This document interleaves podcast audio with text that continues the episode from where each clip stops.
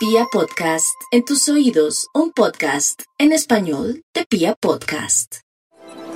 Los escorpión en este 2022 están ante un escenario decisivo, especialmente entre enero y mayo y noviembre, diciembre, para resolver todo lo que les intranquiliza en el amor. Se le llama el tiempo de explorar todos los laberintos de la pasión, del sexo y la sensualidad y de quienes pueden tomar entre las decisiones las mejores en torno a esa área.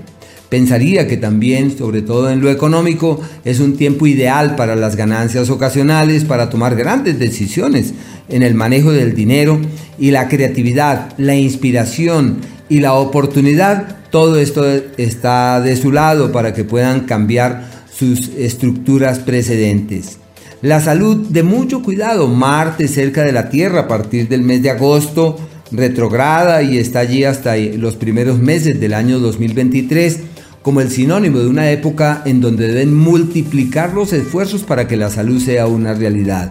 Posiblemente lleve aparejado, eh, lleve en su seno ese ciclo un excedente, un exceso, una eh, desproporción en el trabajo, como una presión muy grande, compromisos enormes que se asumen. Lo cierto es que su historia laboral puede durante ese margen de tiempo eh, cambiar en forma significativa, pero la salud lo de mayor cuidado.